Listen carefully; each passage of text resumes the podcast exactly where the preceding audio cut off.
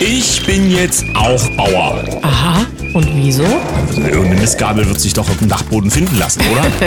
Hauptsache man ist dabei, wenn es dran ist. Ja, so wie Herr Lindner, ne? Fürs Fotoshooting konnte er mal im Pferdestall stehen. Mhm. Guten Morgen, 7.01 Uhr, hier ist der Daniel. Und die Sam. Guten Morgen, Deutschland. Guten Morgen in die Welt. Es ist schon interessant, ja, wenn Proteste mal wirklich relevant werden, wie bestimmte Menschen, die sonst so souverän, ja, ihre vorbereiteten Antworten vor der Kamera daher schwafeln, naja, irgendwie ins Eiern kommen, wenn es dann doch mal ja, unvorhergesehen oder unvorhersehbar wird. Und so steht da jemand von ja. der FDP. Wie viel Prozent haben die jetzt? Die vertreten ja die Gesellschaft, ne? Äh, auf der Bühne und was hat er? Er hatte die Nase voll auf äh, jeden Fall. Das konnte Fotos man auf gesehen. den Fotos sehen. Mm, lecker. Mm. Kann, ja. kann passieren bei der Kälte. Ja, und äh, er ist aber jetzt sozusagen erfüllt mit den Bauern, weil er ist ja quasi selbst einer. Aber der Grund ist natürlich toll. Ja, weil seine Freundin oder Frau ein Pferd hat und er auch schon mal gemistet hätte. Ich bezweifle zwar, dass die Dame auch regelmäßig selber mistet, aber das wollen wir jetzt einfach nicht unterstellen, ja? Es kann ja sein, dass er auch mal so einen Apfel von links nach rechts geschoben hat. Der Apfel fällt dann nicht weit vom Lindner. Na gut, mal sehen, wie das da weitergeht. Schauen wir mal aufs aktuelle Geschehen. Gestern Morgen wussten Erst wir... Erstmal das Datum, Daniel. Ach so, ja. Heute ist der 16. Januar 2023. Die erste Hälfte des ersten Monats des neuen Jahres ist schon im Sack. Unglaublich. Wir haben gestern Morgen nicht wissen können, wie umfangreich es in Berlin zu den Protesten kommt. Das haben auch wir dann im Laufe des Tages erfahren. Und die Polizei wusste es selber nicht, ne? Das hat man ja dann auch gemerkt bei den ganzen Videos, die viele YouTuber, die auf der Straße unterwegs sind, was ich, was ich übrigens klasse finde. Denn so ähm, kann ja nicht mehr nur das Geframte oder wie sagt man, das Geschönte, das ge Dargestellte, was die Leitmedien machen, transportiert werden. Denn durch die vielen Menschen, die sich auf den Weg gemacht gemacht haben und dann mit ihrem Handy unterwegs sind, erfahren wir auch tatsächlich, was am Puls ist. Sind eigentlich auch so die Fotografen und Filmemacher mit dabei, die so die, die, Politiker so schön aussehen lassen, die zu den Reisen mitreisen, um als Journalisten dann. Nein, also nein, die sind, kommen nur zu den anderen Veranstaltungen. Gut, ja. Also was machen wir mit dem gestrigen Tag? Es gab einiges an Reden auf den Bühnen. Für manche heißt es, naja, ganz gut. Für eine ganze Menge Menschen heißt es auch, das war erst der Anfang. Wie es weitergeht, wissen wir nicht, denn wir hören auch von den Bühnen herunter, ja, wir müssen uns ja trotzdem um unsere Höfe kümmern und ob das vielleicht auch Teil der Berechnung dieses Spiels ist, äh, wie, wie diese Proteste weitergehen können, das wissen wir natürlich nicht. Das ist immer meine große Frage, wenn solche Demonstrationen stattfinden. Was ist denn nach Feierabend? Also ich will sagen, was ist, wenn die Demonstration dann so oder so zu Ende gegangen ist? Ähm, ja, wie geht's dann weiter? Naja, und es steht ja auch der Punkt im Raum, es gibt da eine Bühne, es stehen Politiker drauf und sagen was, aber dass also politische Versprechen gegeben werden, das kennen doch die Leute nun zuhauf aus den letzten Generationen und haben gelernt, dass das nur in dem Moment des Versprechens dazu führt, dass eine Art Befriedigung erzeugt wird. Die Masse geht dann möglicherweise auseinander und dann Age, Beige, naja, so wie bei den Wahlversprechen halt. Die Kreuzchen werden eingesammelt mit den richtigen Themen und die Merkel hat uns ja dann gesagt, hinterher muss das nicht zählen. Ja, wer dazu Wahlbetrug sagt, der liegt da natürlich völlig falsch. Gut, aber interessant ist eben, was alles so dazu gelaufen ist und, und damit sind wir in einem ganz allgemeinen Betrachtungsstand dieser Dinge. Irgendwie verdichten sich die, die, die Themen und Schlagzeilen, dass so das ganze Land von einem, naja, sagen wir, Umbruch, kann man das sagen, so, betroffen sind. Der Scholz wird im Fernsehen gezeigt, wie er ausgebuht wird in der Handballhalle bei internationalen Meisterschaften. Dann, Fokus schreibt, mhm. ja. Willst du es mal bringen? Soll ich das bringen? Ja. Er ist schon nicht mehr Kanzler seiner SPD. Doppelpunkt Olaf Scholz und die Angst vor dem Putsch. Steht bei Focus Online, ist ein Gastbeitrag von Gabor Steingart. Ich verstehe das aber aus historischer Sicht nicht, warum die SPD Angst vor einem Putsch hat, weil sie hat ja selber auch welche angezettelt in der deutschen Geschichte. Nur waren die damals für das Gute, wie er ja auch heute das Wirken von genau diesen Kräften für das Gute ist und die anderen sind die Bösen. Außerdem schaut die ganze Welt gerade auf Deutschland. Also abgesehen davon, dass ja auch in der letzten Woche schon Tucker Carlson über die Bauernproteste berichtet hat und die rührige blonde Dame Eva heißt sie mit Vornamen. Den Nachnamen, den kannst du gerne mal präsentieren. Ja, ich, ich, der ganze Name ist Eva Lotte Luise Johann Flardinger Bröck, falls ihr jemand schreiben möchte. Sie kommt aus den Niederlanden ja. und sie ist ja für uns sozusagen auch mit auf der Straße und zumindest ist sie mit ihrer Berichterstattung international gesehen. Dann äh, ist ja die Frage, warum das alles, nicht nur die Bauern sind betroffen, auch andere Berufsstände ähm, nehmen nicht nur teil, sondern haben ja auch Probleme in diesen Zeiten. Und die Frage ist ja, warum ist das so? Wir haben ja immer wieder versucht, in den letzten Jahren ein bisschen aufzuklären. Ich habe übrigens in den Livestream von Billy Six gestern reingeschaut äh, aus Berlin. Da rannte einer mit dem Schild rum, äh, NWO. Ja, also die NWO wäre ein wäre das Problem sozusagen. Und er wurde dann angesprochen. Äh, er soll das mal erklären und er sagte, ja, viele Bauern haben das gar nicht auf dem Schirm. Viele Bauern wissen auch gar nicht, was das WEF ist. Und so Ui. braucht es möglicherweise noch ein bisschen Aufklärung, damit die Menschen wissen, wo ihre Probleme möglicherweise herkommen. Das wäre ja fast schön, wenn so ein paar Bauern mit ihrem Traktor einfach in Davos jetzt auch mal so auf und ab abfahren das würden. Das ist aber quasi schon fast ausgeschlossen, denn ich habe mal nachgeschaut. Es ist ja quasi sozusagen schon eine militärische Großoperation geworden, dass diese nicht gewählten äh, Staaten äh, unabhängigen Institutionen da, sage ich jetzt mal einfach so, ähm, dort wirken können. Ja, Österreich hilft sogar mit, wenn es um Luftaufklärung geht und so weiter. Die Schweizer Armee ist sowieso involviert. Die Frage ist nur, warum brauchen diese Menschen, die über das Wohl der Welt, ja, diskutieren, sinnieren und vielleicht auch ein bisschen entscheiden. Warum brauchen die so viel Sicherheit? Ja, warum stehen da so wenig Mäd Menschen Schlange und jubeln diesen Kreisen zu, die unser Bestes wollen? Das sollten sich vielleicht mal die Schreiberlinge fragen, die die ganzen großen Zeitungen vollschmieren, die es jeden Tag zu kaufen gibt. Aber der Gegenartikel dazu steht, thematisch zumindest im Fokus Online, Deutsche sind so arm wie der Euro-Durchschnitt vor zehn Jahren. Und der schlaue Bürger weiß, genau das ist das Thema, weil die EU kommt ja in diesem Zusammenhang hier in diesen Tagen viel zu wenig ähm, als Thema zu Wort. Denn wenn du einen einheitlichen Staatenraum haben willst, der funktionieren soll, dann muss auch die Wirtschaft angeglichen sein. Und das funktioniert nicht, indem du äh, kleine Staaten oder unfähige Wirtschaften hochhebst. Das ist viel zu teuer, viel zu langwierig und viel zu riskant, sondern du machst das platt, was äh, gut ist. Und das findet ja über einen längeren Prozess statt. Es wird quasi sozusagen mit der großen Bratpfanne auf die deutsche Wirtschaft gehauen. Da nimmt man gerne mal Leute, die eben Kinderbücher schreiben, dann geht das. Und am Ende kommt dabei raus, dass nicht nur die Wirtschaft funktioniert, sondern dass auch die Reserven abgeschmolzen sind und dass die Menschen nichts mehr haben. Und so steht eben im Fokus, Deutsche sind so arm wie der Euro-Durchschnitt vor zehn Jahren. Das war's mit der Weltwirtschaftskraft Deutschland, die mal Exportweltmeister war. Ja, aber der Özdemir hatte jetzt nochmal eine ganz schlaue Idee bei der der Bild zu lesen.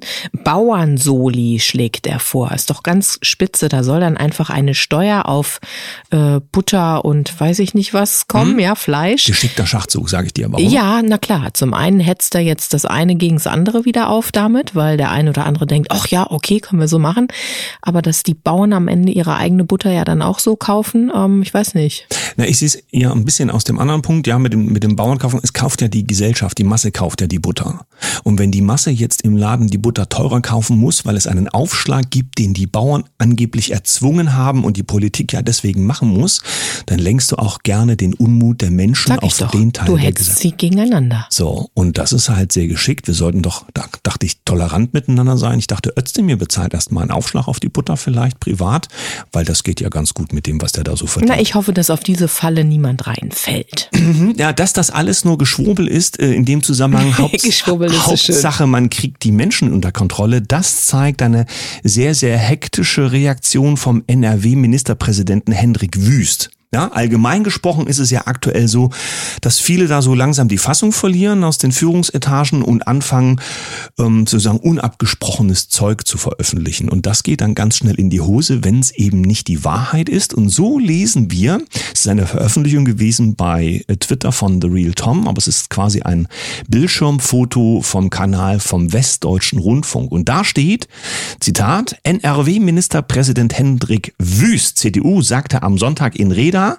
Nochmal Zitat. Die AfD ist, und das zeigt sich immer klarer, eine Partei, in der stramme Nazis den Takt angeben. Zitat Ende, was ihn jetzt angeht. Aber mhm. weiter im Text heißt es, Zitat. Er, gemeint ist Wüst, rief mit Blick auf das Umfragehoch der AfD die Bundesregierung im Zusammenhang zur Zusammenarbeit bei der Begrenzung der Migration auf. Zitat Ende. Aber Begrenzung der Migration war doch ganz, ganz, ganz rechts, wie diese schlimmen anderen Leute auch. Nur will man jetzt da doch was unternehmen, weil so viele Leute unzufrieden sind mit der dazu gelebten Politik. Aber wieso drückt er denn nicht ausgerechnet das als Schlagzeile klar aus? Und äh, was ist denn da nun mit rechts und Mitte und links? Da kommt doch keiner mehr klar. Na, das ist ja jetzt eh alles ein großer Brei. Ich würde sagen, über die Woche werden wir noch spüren, wohin es führt. Wenn du noch einen hast, nehme ich gerne. Ansonsten würde ich unseren Gast reinholen wollen. Ja, ich bringe noch einen, weil das immer so schön ist, wenn die Bild uns erzählt, sie hätte irgendwas, was geheim ist und berichtet uns davon. Wer hatte die Bild nochmal gegründet. Schaut, schaut lieber selber nach. Ja? Und äh, so findet man auf ausländischen Portalen, der Russe greift an, da machen wir uns ja immer sehr drüber lustig, weil wir sind im Moment gar nicht, nicht mal verteidigungsfähig, wollen uns jetzt hochrüsten. Das betrifft zum Beispiel auch Großbritannien und die Ukraine, die da sehr interessante Abkommen gerade hochfahren. Ähm, und während wir jetzt nicht Verteidigung sind, wartet der Russe mit seinem Angriff, der kommen wird. Also das steht ja sozusagen schon fest, solange bis das mitteleuropäische Festland sich hochgerüstet hat. Also im Ausland steht, der Russe greift an, geheime Verschlusssache, aber Bild-Zeitung kennt sie bereits. Ein theoretisches geheimes Übungsszenario der Bundeswehr gelangt in die Hände der Bildredaktion. Laut der Verschlusssache beginnt Russland bereits in wenigen Wochen mit den Vorbereitungen eines Krieges gegen die NATO. Ich wusste gar nicht, dass man der NATO den Krieg erklären kann. Ich dachte nur, in Staaten kann man einen Krieg erklären. Aber die NATO, die ja hier die Guten sind und die uns auch ganz weit weg die Freiheit verteidigen. Die haben also Sorge, dass der böse Russe, naja, du weißt schon. Wie das weitergeht, werden wir mal sehen. Wie schnell Pistorius hier ähm, an die Spitze geschoben wird, wenn Scholz ja schon nicht mehr tragbar ist, sodass eine Ostfront relativ schnell möglich wird, das werden wir uns einfach in den nächsten Tagen, Wochen, Monaten anschauen. Gut, kommen wir jetzt mal zum zweiten Teil der Sendung. Das war gestern kein einfaches Frühstücksgespräch mit Dr. Ernst van Hoffnungsthal, aber er ist heute nochmal da und deswegen legen wir nochmal los zu den Gedanken, die uns eben gestern schon kamen. Schönen guten Morgen, lieber Ernst. Ja, guten Morgen, liebe Sam. Guten Morgen, lieber Daniel. Wir sind ein bisschen hängen geblieben daran, dass wir ja eigentlich über dieses geflügelte Wort der Dichter und Denker sprechen wollten, denn viele assoziieren damit ja sozusagen den geistigen Stand der Deutschen. Die Frage ist, gab's, habt's das wirklich so gegeben oder sind wir hier einem Bild aufgesessen, was man für uns hingemalt hat? Wie belastbar ist dieser Spruch denn eigentlich? Nun, er ist überhaupt nicht belastbar. Das ist ja auch schon in deiner Frage enthalten. Tatsächlich kann man, wenn man zum Beispiel den Anteil der lesefähigen Bevölkerung rausrechnet und wie viel Zeitungen, Gazetten und so weiter, also Druckwerke, die eben von Überlandverkäufern als Bauchladen zum Beispiel dann äh, vertrieben wurden, also im, im Selbstverlag oder in Kleinverlagen, ähm, kann man feststellen, dass tatsächlich die Kulturentwicklung in den deutschen Ländern, ja, also wir sprechen hier von den mindermächtigen Staaten, 37 an der Zahl. Die Kleinstaaten. Ja. Kleinstaaterei, ähm, die also ein sehr buntes Kulturleben hatten, aber in einem Punkt den europäischen Nachbarstaaten vorweggingen oder vorangingen, nämlich im Anteil, im statistisch verifizierbaren äh, Anteil an lesefähiger Bevölkerung. Und das führte dazu, dass eben dann über Romane, ähm, über Groschenhefte, über die Gartenlaube und anderes eine sehr aufgeweckte Bevölkerung entstand, die Rückfragen stellte, die aber auch in dem Prozess der Industrialisierung hm, eine ganz andere, ich sage jetzt mal, Nutzungsmöglichkeit hatte. Das, das klingt jetzt furchtbar, aber man war aufgeklärt. Also stellt euch vor, man kann eine Gebrauchsanweisung lesen oder kann sie nicht lesen. Ja. Das ist ein du großer weißt Unterschied. Dann, wie der Toaster funktioniert. Ja. genau, genau, genau. Und wenn man jetzt einen mechanischen Webstuhl hat oder ähnliches, ist natürlich eine Bevölkerung, die einen hohen Leseanteil hat, klar im Vorteil. Und das ist auch das Problem der deutschen Lande geworden, dass wir hier eben sehr viele Lesekundig hatten. Man müsste dazu die Rolle von Leipzig zum Beispiel nochmal beleuchten, historisch. Äh, dort sind die meisten Verlage deutschsprachiger Bücher äh, zu verorten. viele also andere nicht, Dinge noch. Ist dann gar nicht Frankfurt so als die Nein, das, Bücherstadt, sondern das war äh, nach der Genau, mhm. äh, nach der Teilung eben Westdeutschland und Mitteldeutschland. Aber äh, man müsste noch davor eben zurückgehen, also eine lesekundige Bevölkerung, die natürlich auch äh, Satzungen lesen kann, die auch selbst mal nachguckt ähm, in Gesetzestexten und so weiter. Also äh, und natürlich rückten alle anderen europäischen Staaten nach, aber sie hatten tatsächlich, ich sag mal so, ein bis zwei Generationen waren sie im, im, im Nachgang ja, zu dieser Entwicklung. Und das ist eigentlich, das war eigentlich die Basis für die extreme Entwicklung, industriell-technische Entwicklung Deutschlands. Und das hat dazu geführt, wenn man dann heute Statistiken sieht, Kilometer an Eisenbahnen, an äh, Dampfkraftwerken, an Rohstahlproduktion und so weiter. Wenn man das jetzt in den Zahlen und in den Jahreszahlen zuordnet, das machen wir jetzt hier nicht, dann kann man sehen, dass eben Deutschland praktisch ein Konkurrent für die gesamte europäische äh, Umwelt, also die, die europäischen Länder im, im Umkreis wurde. Ja, so, und da kommt dann 1904 ein Name ins Spiel, die meisten kennen das, ähm, das ist der Halford Mackinder. Äh, er war eben Geograf, äh, königlicher Geograf in London und hat einfach festgestellt, die Deutschen sind gefährlich, weil sie eben eine extreme Wirtschaftsentwicklung hinlegen und da müssen wir irgendwas machen. So. Ja, wozu das geführt hat, wissen wir. Jetzt erleben wir ja in diesen Zeiten, es wird, so ist zumindest die Aussage aus bestimmten Bereichen, es wird deutlich weniger gelesen. Es wird auch deutlich weniger dazu angehalten zu lesen. Lesen bedeutet ja auch in größerem Umfang zum Beispiel, dass man komplexe Sachverhalte lernt aufzunehmen und zu verarbeiten. Ja, gerade in der Prägungsphase, Entwicklungsphase, die Kinder, das alles. Fokus halten mal eine längere Zeit, nicht nur mal schnell weitergewischt. Ne? Ja, vor allen Dingen äh, heißt Lesen autonom Autonomie. Ich will es auf diesen einen Punkt bringen. Beim Lesen kann man nochmal zurückgehen, kann nochmal das mit einem anderen äh, Text vergleichen. Es gibt eine Tendenz zum Zweitbuch zum Beispiel oder gab es heute nicht mehr. Ähm, heute das heißt nicht mal ein Erstbuch, ne? Die, genau, die Autonomie des Gedankens, ja, ist äh, mit Schrift und Lesen können und mit einer angewandten Kulturtechnik ist die unmittelbar verbunden. Und genau das ist in einer Zeit, wo es eben Aufklärungsvideos gibt, die übrigens sehr schön sein können für bestimmte Sachen, äh, schwierig, weil ich äh, nicht ganz wach bin. Beim Lesen bin ich wacher, also von den Gehirnstrom Aktivitäten mal her betrachtet, ist das wirklich äh, auch nachweisbar. Und ähm, die Autonomie fehlt. Natürlich ist auch wichtig, welche Literatur man auswählt. Und dazu hatte man in der Schule früher viel Gelegenheit, gewisse Erstorientierung mitzubekommen. Auch das wird natürlich jetzt im Moment systematisch geschrottet.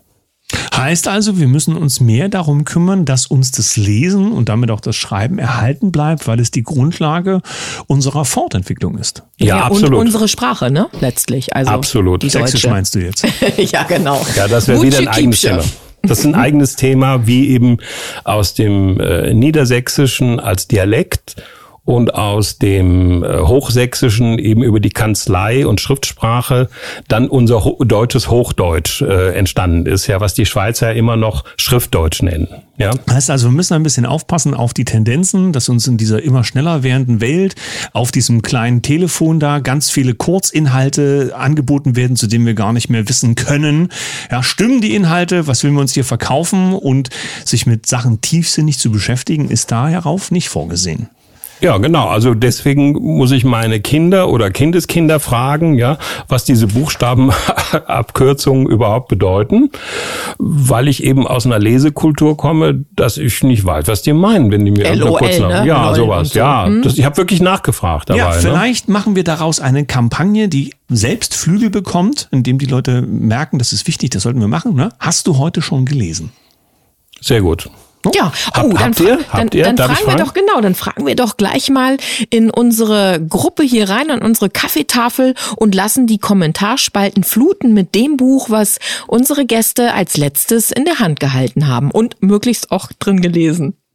Das war's für heute mit Dr. Ernst van Hoffnungsthal. Wir wünschen ihm eine gute Rückreise und mal sehen, wann wir ihn wieder an unserem Frühstückstisch haben. Na, auf jeden Fall werden wir ihn nochmal haben, denn da ist so viel gutes Wissen drin. Wir müssen das nur für euch extrahieren. gerne. Ich komme gerne nochmal und es hat mir Spaß gemacht. Vielen Dank. Ja, vielen also, Dank euch. Tschüss, tschüss. Ja, tschüss.